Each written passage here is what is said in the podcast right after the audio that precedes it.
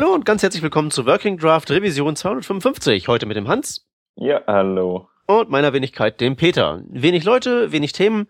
Uns ist auf die Liste gespült worden ein, Produkt, ein, ein, ein Produkt oder ein, ein Projekt, das weiß ich gar nicht, wie ich das aussprechen soll. L-A-V-E. Lave. Lave, weil, weil es Eval rückwärts ist. Äh, das ist so ähnlich wie Jason Stringify, nur halt eben besser in Anführungszeichen, weil das auch die Sachen stringifiziert, die nicht stringifiziert werden können, wie zum Beispiel Funktionen oder so. Äh, ja. Warum? Mhm. Hans, Das was meinst du? Das habe ich mich auch gefragt. Ja, wahrscheinlich hat da irgendjemand äh, die no Notwendigkeit gesehen, alles Mögliche in äh, JSON äh, äh, als Strings abspeichern zu können und dann wollten sie vielleicht JavaScript in ihrem JSON schreiben oder so und das als String abzuspeichern und dann äh, sollte es immer noch funktionieren. Keine Ahnung. Warum sollte man das machen? Ähm, weiß ich nicht, also der führt da unten so ein paar, äh, so ein paar Sachen auf. Also eine dieser äh, der ganz großen Probleme, die man natürlich mit ähm, mit mit JSON hat, ist halt eben, du kannst keine zyklischen Referenzen haben. Ja. Und da könnte ich mir halt schon vorstellen, dass wenn du als Datenstruktur irgendwie sowas hast wie einen Graphen und der hat eben nun mal äh, zyklische Referenzen, äh, dann siehst du halt alt aus. Wenn du das irgendwie stringifizieren willst. Also das halte ich schon für so einen validen Use Case, dass so solche äh, solche Sachen funktionieren. Äh, Warum Ja. möchte man das stringifizieren, frage ich mich. bitte? Warum möchte man das in einen String umwandeln, so, also so, ein, so eine Repräsentation von den Daten? Damit du so eine SQL-Datenbank reinschreiben kannst zum Beispiel. Ah, schlau. Ja? Oder irgendwie so einfach nur, einfach nur eine Ajax-Request damit machen. Ist ja auch, muss ja Text schicken, ne? Jut, das stimmt So. natürlich. Ja, weil, hm, I don't know. Ja, also keine Ahnung, in diesen diese Fälle, die ich hier gesehen habe, da habe ich irgendwie nicht so, also habe ich persönlich noch nie den äh, den Use Case gesehen. So zum Beispiel, wenn ich jetzt klar, er gibt hier ein Beispiel an New Date. Ja, wenn ich ein neues Datum, also einen aktuellen Timestamp mir praktisch erzeuge, dann kommt da halt so ein String bei rum bei JSON Stringify. Das ist halt ein Timestamp, der dann halt nach äh, äh, formatiert ist bereits. Und mit diesem äh, Lave oder wie man es auch immer nennen will, äh, eval rückwärts würde dann ja heißen Lavi, ähm, wäre es ja dann so, dass man ein New Date mit dem aktuellen Timestamp da drin stehen hätte. Warum man das jetzt unbedingt so abspeichern möchte, klar, weil man es halt besser parsen kann eventuell, aber ich weiß nicht, ob das so der Sinn der Sache ist, ne? Es ist ja, Ja. eher so ein Drumherum-Arbeiten um das, was es halt aktuell gibt, so. Also zumindest zu, zudem ist es ja auch so, es gibt ja so Sachen wie ähm, den Structured Clone äh, Algorithm von HTML5, mit dem zum Beispiel du so Sachen hin und her schicken kannst zwischen äh, über so Message Ports, wenn du irgendwie was in einen Worker reinposten möchtest oder so. Mhm. Und den gibt's ja schon, der ist spezifiziert und da kannst du dann mit ähm, so Sachen stringif also transferieren, nicht stringifizieren, aber transferieren, wie halt eben zyklische Referenzen und reguläre Ausdrücke, äh, Blobs und Pixel Arrays fürs Canvas-Element. Okay. Und ich denke, da, da, da gehst du d'accord, dass das erstmal äh, sinn- sinnvoll ist, die zu transportieren? Ja, warum nicht, ne? Also wenn man es wenn man's so braucht an einer anderen Stelle, klar.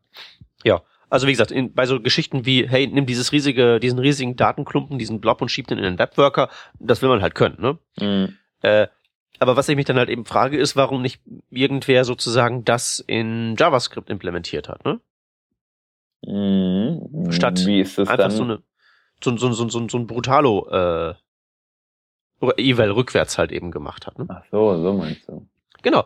Also sozusagen sich darauf beschränkt hat, weil ich bin absolut dabei, dass, ähm, wie gesagt, zyklische Referenzen wichtig sind und Blobs sind irgendwie wichtig, wobei der die, glaube ich, hier gar nicht aufführt. Ne, die kann er gar nicht. Ne. Wird ja auch gehen, ne? Beim Blob hast du den MIME-Type, kannst du ja dann, weiß ich nicht, entsprechend kodiert als Data-URL oder so rüber posten. Naja. Buffer hat er dabei. Bitte? Buffer hat er dabei. Ich habe dich gerade, glaube ich, Ich sage Buffer gibt es. Buffer? Warte Buff. Ja. Ach so. Ja, dann geht das ja wohl doch. Oder? Ja. Und dann hat er, ja, ja, also geht schon. Und auch ähm, Error Types beispielsweise. Also ich gucke jetzt gerade hier in den Code, ne? Und Ja, ja. Guck mir das da an. Ähm, er hat das, glaube ich, nicht so genau, oder er sie. Was, was ist so Buffer? genau. Was ist Buffer? Ich kenne Array Buffer, aber was ist Buffer? New Buffer? Ja. Ein Base 64 enkodierter Buffer? I don't know. Äh, ja, naja. Also, ist jedenfalls originell. Ich Ähm, google das gerade. Hm? Ich ergoogle das gerade. Es gibt, ja, whatever. ja. Äh, wichtig ist ja nur, diese Person hat ja offensichtlich irgendwie ähm, eine Frage, die sie da äh, lösen wollte und hat das mit diesem Ding offenbar hinbekommen. Und da dachte ich, ah, Node.js-spezifisch. Ja, guck an. Da sieht man mal wieder, was ich alles weiß. Okay.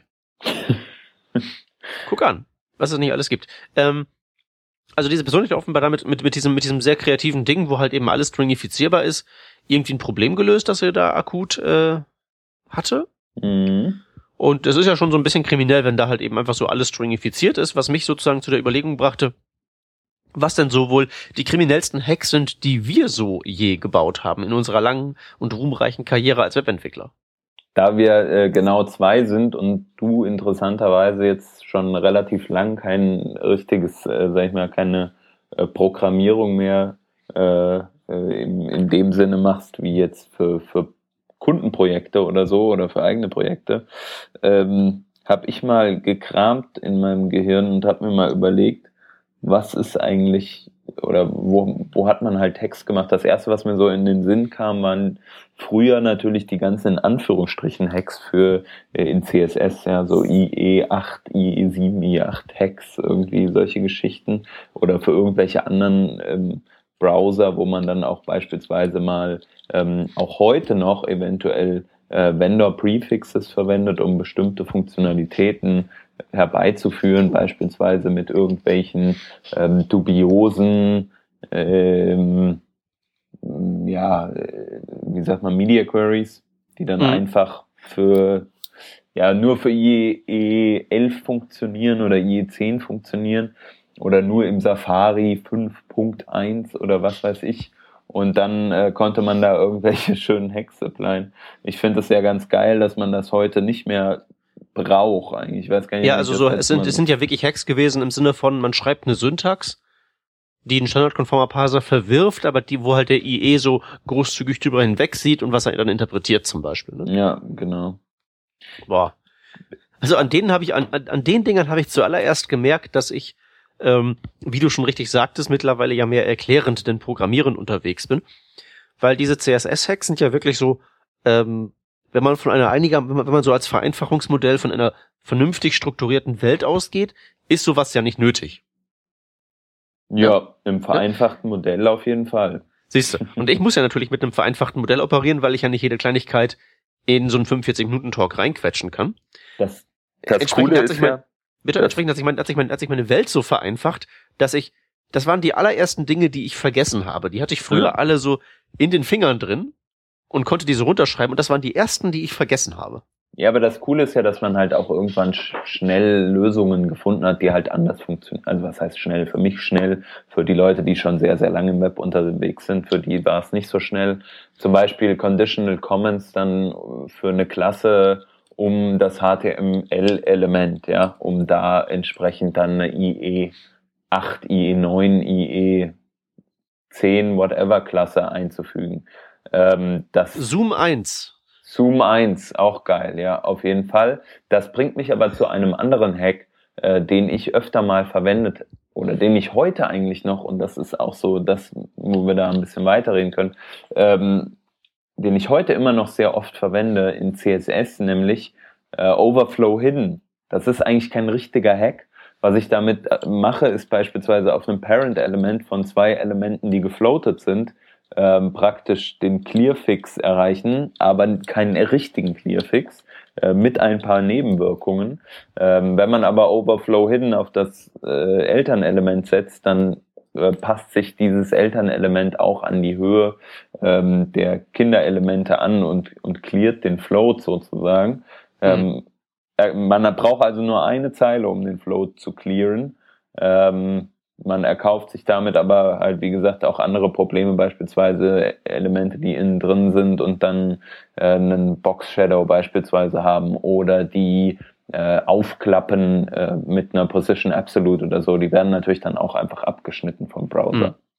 Was Clearfix angeht, das ist auch so ein Ding, wo ich relativ, wo ich nicht, wo ich nicht vergessen habe, wie es geht und wie es funktioniert, sondern wo ich so ein bisschen out of the loop geraten bin, weil da war es ja auch wirklich so, mit jeder IE-Version, die wegstirbt, gab es eine kürzere, bessere, elegantere Variante, wie man den Clearfix machen konnte. Ja, genau, genau. Aber nur so lange, bis dann Android um die Ecke kam. Und dann kam halt wieder sowas wie Android 2.3 braucht aber noch dieses Ding dazu. Und Nicholas Gallagher, auch HTML5, ex-HTML5 Boilerplate, hat da ja auch mal relativ viel Arbeit reingesteckt, das zu äh, nachzuforschen. Das war dann der Micro Clear Fix. Da hast du dann aufs Before und aufs After einen Content leer gesetzt und ähm, einen äh, Display Table und nur ähm, das After Pseudo-Element brauchte dann noch einen Clear Both. Und das war praktisch alles, was du für den Clear Fix schreiben musstest richtig, was, du auch sagst mit dem, mit dem Zoom 1, der ist dann halt weggefallen, als IE7 nicht mehr supported werden musste. Ne?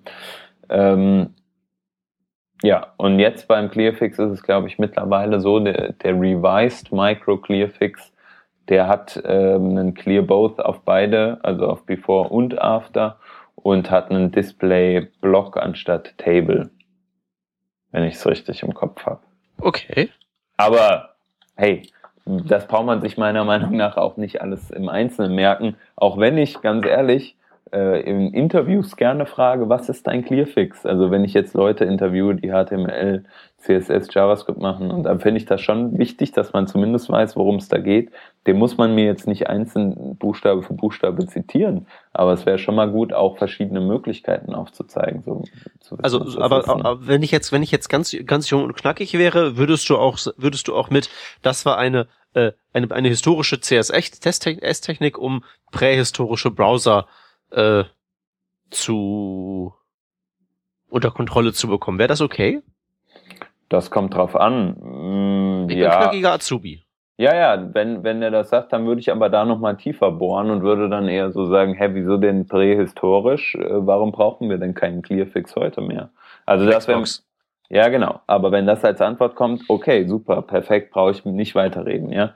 ja. Ähm, das ist wäre dann völlig okay. Äh, insgesamt habe ich, also ich meine, viele Layouts werden heute noch mit Floats gemacht und nicht mit Flexbox. Ähm, ist halt einfach so, ne? Geht ja. auch.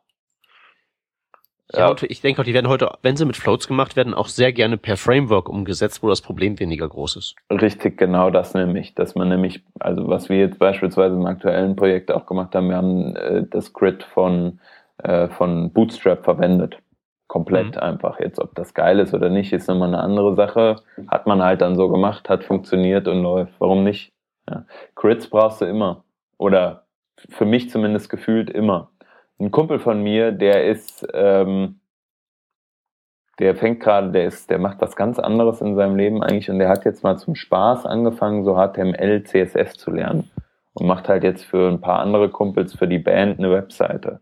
Also mhm. Von null auf, weißt du, und dann erklärst du dem halt so Sachen und dann sagst du, ja, geil, du hast das ja schon gefloatet, weil das Dumme ist, der hat halt nicht einen Flexbox-Artikel zuerst gefunden, sondern halt zum, Crit äh, zum Layout machen, hat er halt einen Artikel gefunden, der halt über Floating geht, weil das Web halt voll davon ist. Also macht er jetzt halt Floating. So. Mhm. Und viele Bücher sind halt immer noch, also sind halt obviously davon voll. Ja, wir schweifen gerade so ein bisschen ab. Auf jeden Fall, äh, dem habe ich dann auch versucht beizubringen, was ein Clearfix ist. Dann ist mir erstmal aufgefallen, okay, wie erkläre ich das denn jetzt? Okay, oben und unten gibt es ein Element, die stehen dann da, aber warum muss ich jetzt Content leer da hinschreiben, ja? Ja, ja. Okay, und solche Geschichten so, dass das dubiose ja, das halt, das, das, ich, ich, ich, ich, ich leite immer meine Flexbox-Schulung damit ein, dass ich von irgendwem verlange, er möge mir mal CSS2-Layouting mhm. erklären. Und daran kannst du nur scheitern, weil das halt eben nicht auf logischen Grundlagen fußt, sondern einfach nur eine, eine Aneinanderreihung von Hacks ist. Ja. Ja, dann sage ich euch, in 20 Minuten habe ich euch aber erklärt, wie ihr mit diesem ganz neuen Ding was layoutet. Und das klappt halt meist auch. Ja, das ist schon, schon komisch, ne? Eigentlich was damals. Also ich meine, dieses Floating, das, wie das auch missbraucht wurde dann teilweise. Naja. Ja. Ähm, was so CSS angeht, den einen CSS in Anführungszeichen Hack, den ich immer noch ganz gern benutze, ist, äh, ich weiß gar nicht, ob der einen offiziellen Namen hat oder ob der von irgendjemandem gechampioned wurde oder so, aber äh, ich mache halt einen schwachsinnigen Not-Selektor in meine Pseudoklassen manchmal rein, wenn ich irgendwie gezielt alte IEs ausschließen möchte. Mhm. Also wenn's, wenn, wenn ich jetzt sage, äh, Punkt Fu, not, Punkt Fu. Mhm. Wobei das, wobei auch nicht notwendigerweise ein Element mit der Klasse Fu in meinem Markup vorkommen muss. Und das landet in einen Selektor und das stößt irgendwie auf den IE 6, 7 oder 8 dann scheitern die daran, dass plötzlich runde Klammern in der Selektorsyntax vorkommen und verwerfen die komplette Regel. Ach, okay. Ja, also wenn ich das Element bar stylen möchte, mache ich Punkt bar, Komma, dann mein foo not foo Ding dahin, nur um damit den Internet Explorer 678 auszusortieren und das bar Element kriegt dann trotzdem die Styles in den modernen Browsern. Geil. Gibt's da nicht irgendwie auch einen anderen Hack, mit dem man das äh, äh, bestimmt, aber das ist der, den ich halt äh, verwende, weil. Eine Media Query drum machen würde mir jetzt einfallen. Das geht ja auch in IE 7, 8, 6, 7, 8 nicht. Okay, ja, wird auch funktionieren. Also okay, außer du machst halt Screen, du müsstest dann von Min-Width 0 Pixel, Max-Width Millionen Pixel. Aber deine, deine äh, Variante wäre wahrscheinlich ein Stückchen kürzer, ja.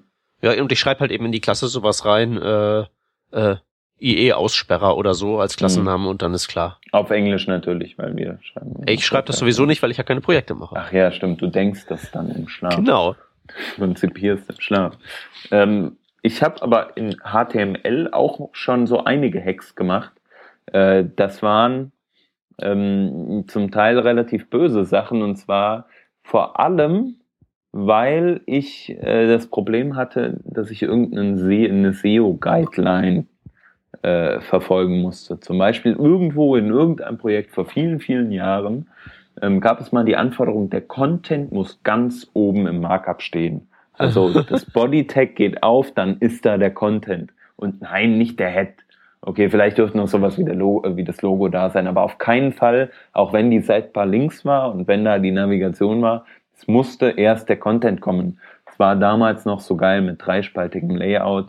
Ja, erinnerst dich vielleicht so linke Spalte voll mit Links, äh, mittlere Spalte äh, war irgendwie Content und rechts waren dann irgendwelche ähm, äh, Content Informations.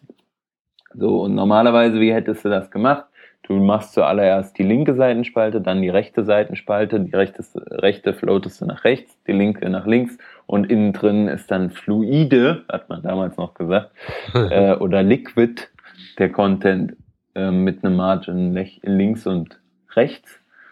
Ähm, hat funktioniert. Das Problem ist halt nur, der Content sollte ja immer ganz oben sein.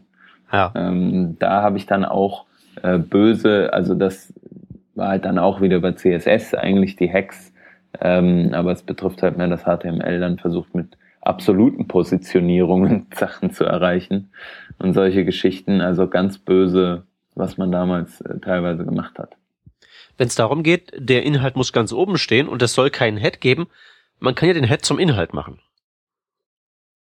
Ja, ja. Das ist ja ein normales HTML-Element und sobald man dem Display-Block gibt und den ganzen Unterelementen und so, Title und so auch, dann kann man ja wirklich, also wenn man so Head, Zeichensatz, Title und man macht den Title sichtbar ja. und den Head, dann hat man es doch quasi. Ne? Dann fängt ja. man mit der Überschrift an und alles ist optimal. Gute Idee. Man dürfte ja sogar theoretisch ein Diff im Head schreiben. Also das wäre ist ja nicht, also vielleicht sagt der Validator, nee, geht nicht, aber äh, theoretisch könntest du das schon machen. Bist du sicher, dass das dann auch äh, vom Parser so genommen wird? Müsste ja. Also normalerweise ist es ja so, diese Sachen, äh, Title, äh, also der Head, die Head-Tags, ja. Head auf, Head zu, äh, sind ja optional. Die baut der Browser, baut der, baut der Browser automatisch ein, äh, wenn du es nicht machst. Ja.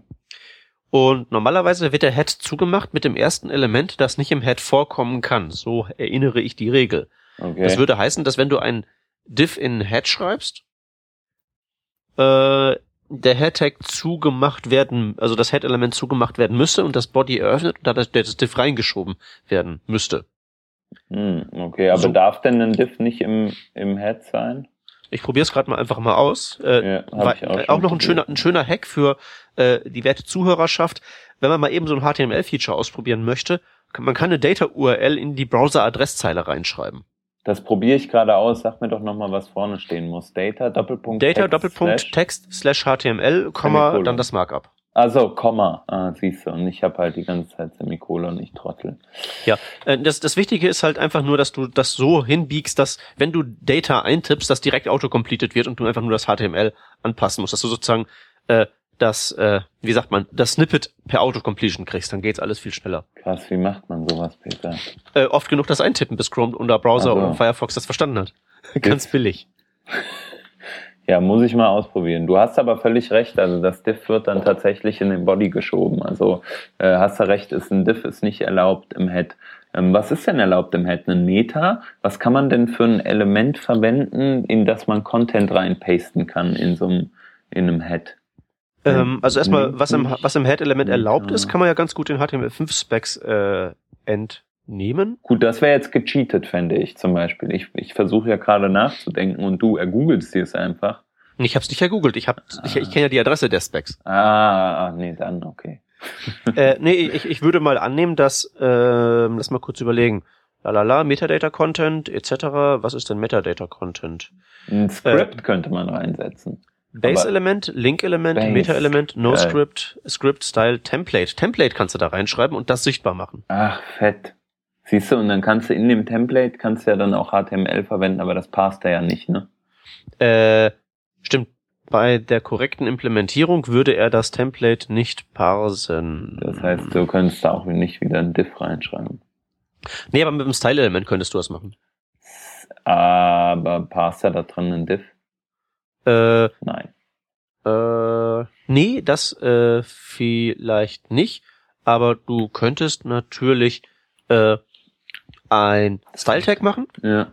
Dem gibst du als Type irgendwelcher Käse, irgendwelchen Käse. Danach machst du direkt noch ein Style-Element mit JavaScript, das dann das da vorhergehende interpretiert. Kannst ja machen. Document Current Script ist ja der Script-Tag, der gerade ausgeführt wird Ah, und davon das weiß. direkte Vorfahren-Element. Ja. Und äh, ja, anzeigen wird halt auch echt schwierig. Aber das könnte auch, weißt du was, schreibst einfach alles in den Titel reinkommen. Ja, aber der Titel verwertet ja auch kein HTML, oder? Äh, Text that is not inter-element whitespace. Ja, Ja. ja. Hm. Es wird schwierig. Also nested HTML im, Teil, im Head wird schwierig.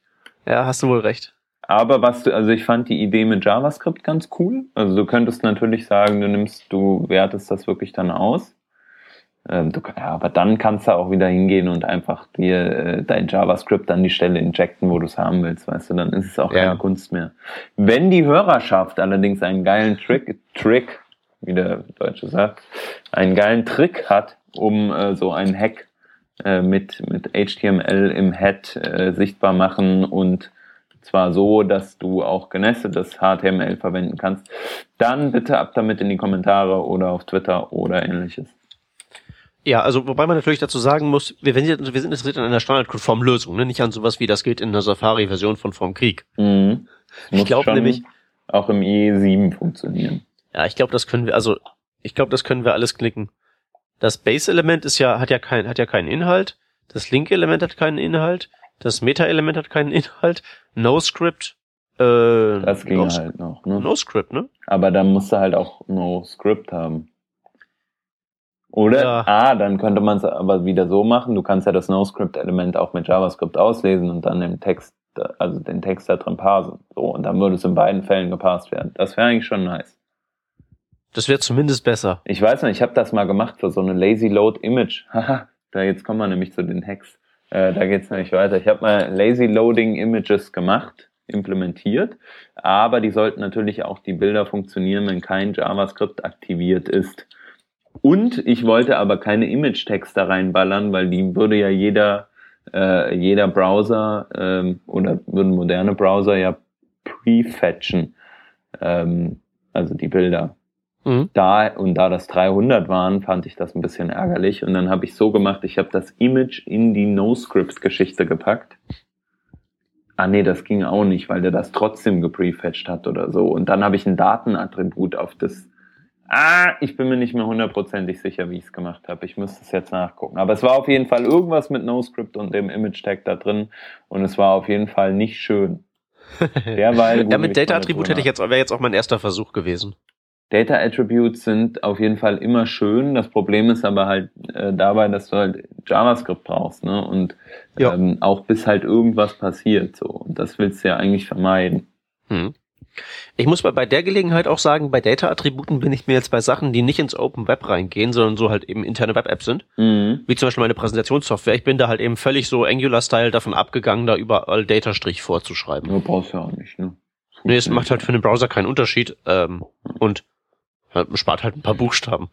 Ich äh, wollte gerade noch mal sagen, also ich habe jetzt noch mal geguckt, wie ich das mit dem NoScript gemacht habe und es ist wohl anscheinend wirklich so, Image-Tags im NoScript werden nicht geprefetcht, ähm, weil das als reiner Text da drin angesehen wird anscheinend.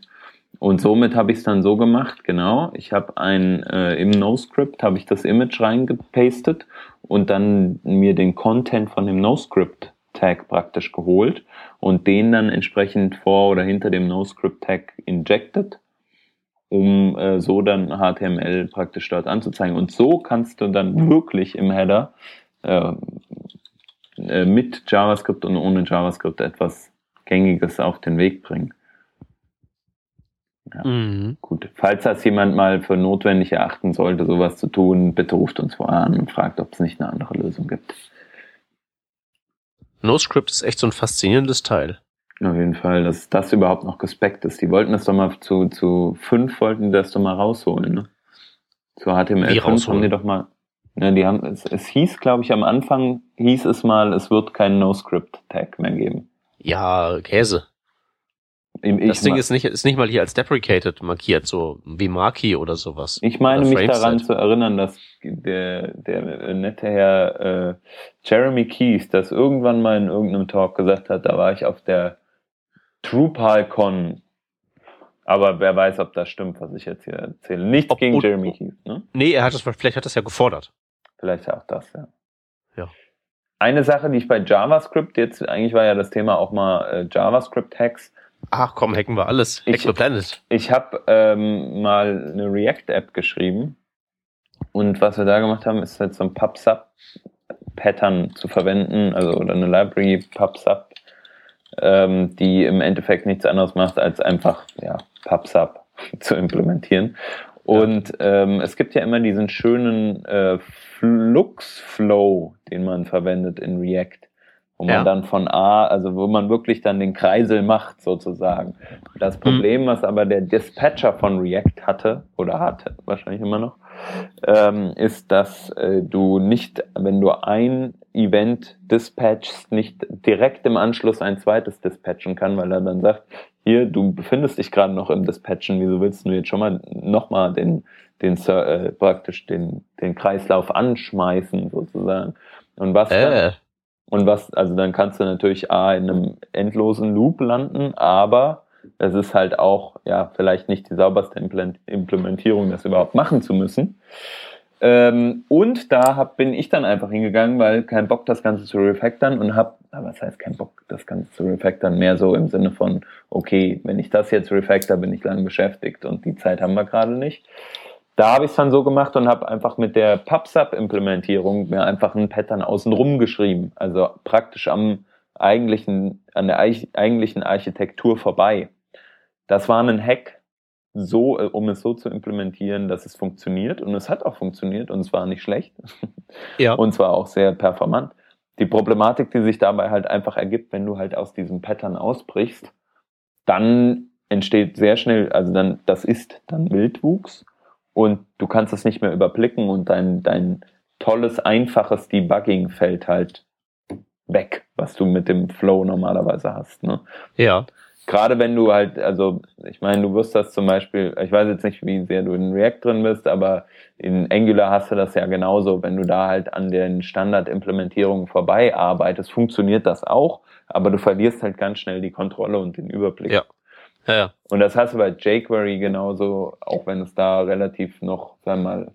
Ja, du verlierst nicht den Überblick, es geht halt nicht mehr. Funktioniert nicht mehr so, wie man sich's vorstellt, ja. Ja. Ja, zum Beispiel, man hat ein jQuery-Plugin, was man einfach an, an jQuery dranhängt, aber dann auf einmal fängst du, fängst du an und äh, hantierst da mit dem, mit dem Normal, äh, also mit dem Browser-DOM rum und wunderst dich dann, warum die Funktionen halt nicht mehr verfügbar sind auf einem, äh, auf diesem Element. Ja, ja. Klar. Ich hatte das, ich hatte das just letzte Woche auf einem, äh, auf einem Workshop mit React. ja. Äh, da, da hatten wir ein sehr lustiges, äh, ein sehr lustiges äh, Verhalten. War dann letztlich total trivial zu lösen, wenn man halt eben entsprechend äh, geistesgestört ist und halt CSS und Browser gewohnt ist. Mhm. Da war es so, äh, da hatten wir ein, ein Draggable. Das war jetzt nicht dieses React Drag and Drop, sondern einfach nur so irgendeine andere React Library, für die es halt eben auch TypeScript Typings gab. Mhm. Und dann haben wir halt eben so Modal-Dialoge gehabt und die sollten dragbar sein an der Überschrift. Mhm. So. Und die Überschrift war jetzt dynamisch. Da war so ein Span drin äh, und da waren so zwei Spans drin, die haben die Überschrift gebildet. Mhm. Und das ging so, du hattest halt so datenstrukturtechnisch eine Liste von Links, da klicktest du drauf, dann poppte die Box hoch und die war schon vorausgefüllt mit äh, dem Titel des Items, das du angeklickt hast. Mhm. Es war aber so, dass dieses Item, das du angeklickt hast, äh, aus der Datenbank, aus der API halt eben rauskam äh, in truncateter Form. Da war der ganze Titel nicht drin, sondern erst nur ein bisschen und dann dip, dip, dip, drei Punkte. Mhm.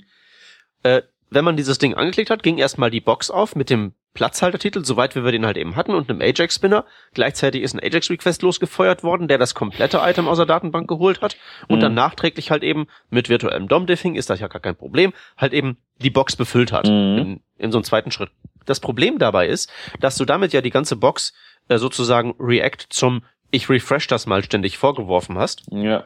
Speziell dieses Span-Element, wo der Titel hinterher ausgetauscht wurde Mhm. hatte diesen wunderschönen Effekt, dass ähm, im Prinzip diese Box einem, wenn die gedragt wurde, auch einem Dauer-Komplett-Update unterworfen wurde, weil da ja alle möglichen Dinge sich drin ändern konnten potenziell. Mhm. Was dazu führte, dass du nicht draggen konntest. Mhm. Weil du dann ja, wenn du diese, H diese Überschrift anklickst, du ja auf dem Span bist, du ziehst das ein bisschen durch die Gegend, dadurch triggerst du ein Update der Box, weil ja Styles gesetzt werden, Top und Left. Ja. Dadurch äh, updatet sich die Box, plötzlich ist die Box nicht mehr die gleiche, die du vorher hattest und deine Drag-and-Drop-Operation ist vorbei. Okay, I see, jetzt Also, verstehe ich. Ja, ja, Nee, genau. nicht die ganze Box, aber halt eben zum Beispiel alles, was da drin dynamisch ist, also wie zum Beispiel der Inhalt der Überschrift. Ja, da muss man dann irgendein, äh, also in dem speziellen Fall klicken, halt einfach einen, einen, einen äh, keine Ahnung, ja, entweder ein Prevent Default oder äh, hier, du kannst ja auch irgendwelche ähm, CSS-Eigenschaften, wie sagt man denn, Pointer-Events vielleicht aufeinander setzen oder so, aber dann kriegst du wahrscheinlich auch kein Tracking mehr hin. Ne? Weißt du, was wir gemacht haben? Hm? Äh, wir haben einfach die Überschrift relativ positioniert, Pseudo-Element before genommen, Ah. auf die Überschrift gelegt, äh, Opacity 0 und schon lief das wunderbar. Geil. Ja, okay. Und die Überschrift markieren konntest du ja eh nicht per Design, weil das war ja das Handle zum Draggen, also haben wir nichts verloren. Ja, okay, I see. Äh, zu deinem React-Problem noch eine Frage. Äh, du hast das dann mit diesem PubSub gemacht. Wäre das nicht auch ein klassischer Anwendungsfall gewesen für äh, ein Set-Timeout 0? Ja, genau, das habe ich auch an anderen Stellen mal verwendet, um einen Set, also mit einem Set Timeout 0. Ich fand aber das PubSub in dem Fall teilweise noch schöner als ein Set Immediate, könnte man es jetzt auch schon fast nennen. Ne? Mhm. Ähm, ja, es gibt's ja jetzt mittlerweile sogar. Echt? Mit so Browser-Support und so? Äh, also es gibt eine Die elf, ne? Spezifikation dazu und im Internet Explorer 10 geht's auch. Ah, 10er auch, okay, krass. Also 10er nur, ne? Und 11er wahrscheinlich. Äh, okay, ja, davon ist auszugehen. und somit dann auch in Edge. Ja, ja, genau. Da hast du aber völlig recht. Also das habe ich tatsächlich auch teilweise, ähm, teilweise ganz komisch auch. Ich weiß, manchmal konnte ich es auch überhaupt nicht debuggen, warum solche so ein Quatsch dann auftritt. Aber das ist schön, dass du das ansprichst. Set Timeout 0 ist natürlich äh, ein geliebtes äh, Instrument, um auch, äh, sag ich mal, am Ende der Event, des Event Loops oder wie das heißt in JavaScript. Oder war da Ja. jetzt was anderes? ja, ja, du willst halt eben, du willst halt eben das, was du als Function in Set-Timeout 0 reinsteckst, soll sozusagen seinen eigenen sauberen Container äh. Stack bekommen und alle anderen Operationen, die gerade laufen sollen, fertig sein. Das ist jetzt, was du eigentlich erreichen möchtest. Ja, genau, richtig. Set Timeout 0 habe ich mal als Fun Fact irgendwann gehört, ist in den meisten Browsern ein Set Timeout von 4 Millisekunden. Genau. Ist, ist vier und man kann das auch irgendwie nicht beliebig tief, tief verschachteln, habe ich gerade gelesen, als ich die Ah, Kompatibilitätstabelle nachgeschaut habe. geil. Aber ich meine, wenn man das mehr als ausnahmsweise braucht, hat man wahrscheinlich auch sowieso ein grundsätzliches Problem. Ja, Error by Design, nee, äh, broken by Design. Ja, aber wenn, man's, wenn man weiß, wie es funktioniert, ist es eigentlich sehr schön. Es ist auf jeden Fall ein interessanter Hack und das war ja die Themen, äh, Themendings. Fällt dir noch irgendwas anderes ein? Ich hatte so im Vorfeld überlegt, die drei Sachen waren mir jetzt eingefallen. Ja, ich habe halt öfter mal so, so ein paar gemeine Sachen mit JavaScript-String-Manipulation gemacht. Mhm. Also mein jüngstes Beispiel hatte mit Template-Strings zu tun.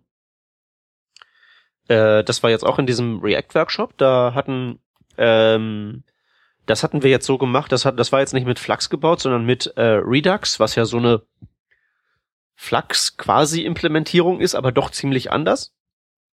Ähm, aber jedenfalls in äh, Flux gibt's ja auch, wenn ich mich nicht täusche, die Action Creators, richtig? Ähm, ja. Genau. Und die gibt's in, äh, in Redux halt in dem Sinne auch. Und was wir, was, was meine Leutchen da gebaut haben, war folgendes. Die haben, äh, äh, ähm, also in der Action, was ja eine Function ist, da kam eine ID rein. Daraus haben die mittels eines Template Strings eine URL gebaut, an die die einen Request geschickt haben und das halt eben abgeschickt. Also einfach in den Template String die, diese ID rein interpoliert. Ja. So. Und das haben die dann halt eben für verschiedene API-Endpunkte gemacht. Da wird man jetzt meinen, das ist ja eigentlich immer das Gleiche, weil du machst ja nichts anderes, als in solche Strings äh, halt irgendwie so Platzhalter reinzustecken. Also, weiß ich nicht, Kategorie 17 davon das dritte Produkt oder so, musste halt zwei IDs rein interpolieren. Äh, also hat sich dann einer von meinen Padawan gesagt, hey, lass mal refactoren, da kann man doch bestimmt irgendwie so eine Function bauen, die einem eine Function baut, wo man n Parameter reinsteckt und an n Stellen in einem String wird das halt eben so reingeplatzt halt. Ja, ja.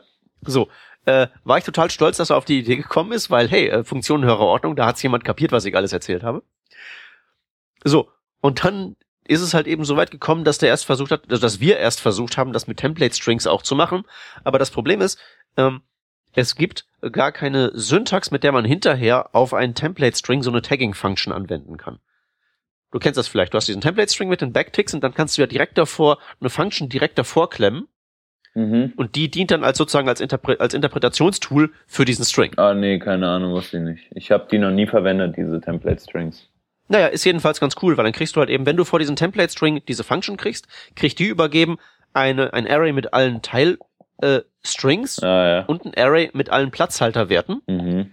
Und das kannst du völlig frei zusammen kombinieren und damit halt eben irgendwas produzieren. Also zum Beispiel, was ich mal gebaut habe, nur so zum Spaß, war eine, ein so ein Template-Tag, den habe ich get genannt. Mhm. Und den hast du äh, einfach mit einer URL gefüttert. In diese URL konntest du halt eben Platzhalter rein interpolieren. Und der Rückgabewert davon war nicht wie normalerweise ein String. Ich habe mir halt nämlich gedacht, hey, diese get-Funktion kann ja alles zurückgeben. Also gebe ich einen Promise auf einen Ajax-Request zurück, der rauskommt, wenn dieser, wenn diese URL abgefragt wird. Nice, ja. Das ist an sich für sich genommen auch schon ziemlich. Es ist schon evil eigentlich. Äh, evil ist ein gutes Stichwort. Weil äh, mein Padawan ist dann da ist dann dazu übergegangen, sich zu sagen, okay, ähm, wie kann man das halt eben so bauen, dass ähm, diese, dass ich diesen Template String weiter verwenden kann. Ich kann ihn nicht direkt verwenden, weil natürlich im Prinzip zu der Zeit, wo der String definiert wird, halt eben auch die, das Zeug da rein interpoliert wird. Mhm. Aber dann hat er sich halt eben gedacht, machen wir doch einfach Folgendes. Äh, das einzige Refactoring, was halt eben die anderen machen müssen, ist halt eben unsere neue Function zu verwenden und da stecken die den Template String nicht als Template String, sondern als normalen String rein. Mhm. Also mit den, äh, also mit, nicht mit Backticks, sondern mit normalen Quotes und weiterhin den Platzhaltern und so alles. Aber die Interpretation des Ganzen nehmen wir dann unter der Haube vor, weil wir wissen ja dann über die Function, die wir generieren, die geht halt eben über n Arguments, dass wir halt eben das so alles dann da rein interpolieren müssen. Und das machen wir einfach, indem wir diesen String als Template String verwenden. Also wir nehmen den String, den die uns geben, machen einfach per String-Manipulation Backtick davor, Backtick dahinter, schieben das in Eval rein. Geil. Äh, geil. Klappt aber nicht im Internet Explorer, wie wir gelernt haben, weil der keine Template Strings kann und wir mit Eval Babel unterlaufen. Ja, das macht natürlich Sinn. Genau. Und dann sind wir dazu übergegangen, einfach selbst einen Parser für Template Strings zu schreiben. Also es wirklich so Token für Token da durchgehen und dann einfach so das unterteilen, bla bla bla. Ui, das war auch ui. nicht schwer, das waren so 20 Zeilen oder so. Echt? Krass. Ja, du musst ja, du musst ja bloß en- en- unterscheiden, ob du gerade im String-Mode bist, also ob du ein String-Token passt oder ob du gerade in dem Modus bist für, das ist ein Platzhalter. Hier muss ich also äh, von meiner Funktion das Enter-Argument rein interpolieren, aber den ganzen Kram, der da eigentlich steht, Mhm. verwerfen. weil mir ist ja egal, wie der Platzhalter mit Vornamen heißt, Okay. und dann wieder bei der letzten Schweif, bei der Schweifklammer halt eben wieder in den String-Mode zurückschicken und das als Token interpretieren. Ja, stimmt. Das war also eigentlich super einfach. Nur äh, hätte man vielleicht mit ein bisschen Planung, wenn man von Anfang an irgendwie nachgedacht hätte, auch besser machen können. Aber hey, fünf Tage Workshop, da passiert sowas mal. Ja, ist ja auch schön. Man lernt ja wieder was dazu, ne? Und du kannst hier eine Geschichte erzählen. Was will man mehr? so, so ist das auch. Wobei, wenn es so um String-Manipulation geht, ist, glaube ich, das Übelste, was ich je gemacht habe, ist, ist so Funktionsstringifizierung. Oh, ja. Es ist ja, es ist ja seit, seit nicht allzu langer Zeit so, dass man ähm, das Function.prototype toString so definiert ist, dass der Output von dieser toString-Methode bei Function-Objekten äh, sein muss eine String-Repräsentation der Funktion, die funktional äquivalent ist zu der Funktion, wenn ich diesen String als JavaScript-Code ausführe. Kannst du mir folgen? Hm, nee, aber egal. Äh, es, es kommt halt nicht der exakt gleiche Code raus, mit dem ich die Funktion erstellt habe, Hm. aber ein Code, der das gleiche macht. Ah, okay, ja. Krass. Und dann habe ich mir mal gedacht, hey, äh, ich könnte ja Folgendes machen. Ich könnte mir äh, von so einer Function den Code nehmen, wenn es eine Pure Function ist, also nur Inputs und Outputs und keine globalen Variablen. Könnte die also diese Funktion nehmen, könnte die stringifizieren, könnte da ein bisschen Glue-Code vorne dran kleben, hinten dran kleben, um so ein Event-Handling da drumherum zu basteln Hm. und das in einen Webworker packen und damit quasi eine Funktion äh, on the fly äh, multithreadisieren. Ja, hört sich gut an. Äh, hört sich gut an, ist halt äh, nicht wirklich zu was gut, aber das habe ich glaube ich sogar auf GitHub rumliegen. Äh, wo ist denn das? Können wir ja auf jeden Fall mal verlinken. Werden wir machen. Äh, Klingt- aber so äh, die- die- dieser Funktionskrams ist halt wirklich nicht schlecht. Also ich glaube Angular ist das ja auch für die Dependency Injection. Machen die hier einfach einen Regex auf den Funktionssource Code, also den Callback, den du denen gibst, damit die halt entscheiden können, an welcher Stelle der Funktion da die da Dollar HTTP oder Dollar irgendwas als Service reinreichen müssen. Ne? Hm. Das ist auch so. Genau, da, Unsync habe ich es genannt. Äh, die, genau, ent, entsynchronisiert Funktion. Entsynchronisation klingt ein bisschen schlimm, aber ist eigentlich genau, was man haben möchte. Genau, kann ich halt so Number Crunching, das halt mein, mein Thread blockiert, äh, hochschieben. Sehr schön auch, ging lange Zeit nicht im Internet Explorer, weil der, äh, äh, wie war das denn? Genau, ich mache ja, ich mache mir, ich nehme diesen Funktionsstring, baue mir da den Code vor, den Code dahinter, um das Event-Handling da dran zu klemmen, äh, mach dann daraus einen Blob, mach dann darauf eine Data-URL, steck die Data-URL in den Webworker rein und da hat der IE mir mit einem äh, Same Origin Policy Fehler auf das Leben schwer gemacht. Aber Mhm. mittlerweile ist das, glaube ich, gefixt. Ich habe mich ein paar, glaube ich, ich habe mich, glaube ich, sehr oft sehr laut darüber aufgeregt. Ja, ich äh, meine mich zu erinnern, dumpf. Aber Ja, ja. äh, geil auch Version 001, also. Ja, ich hatte halt angenommen, irgendwer interessiert sich dafür. Tja, so kann's gehen. Ja, ein Forecast ja, ne? Äh, oh, äh, das bin ich selber. Also. Ja, gut, das stimmt. Alles klar. Gut, äh, haben wir genug über fiese Hacks gesprochen? Ich würde, ich würde, das war jetzt sagen, das war jetzt genug von Opa erzählt vom Krieg, oder? Ja, ich denke auch. Ich denke, ihr habt nämlich auch als Zuhörer noch so ein paar Geschichten und das ist der Call to Action in dieser Sendung. Äh, shared doch mal eure interessantesten Stories, interessantesten Hacks, die ihr früher mal gemacht oder die ein Kollege von euch früher mal gemacht hat.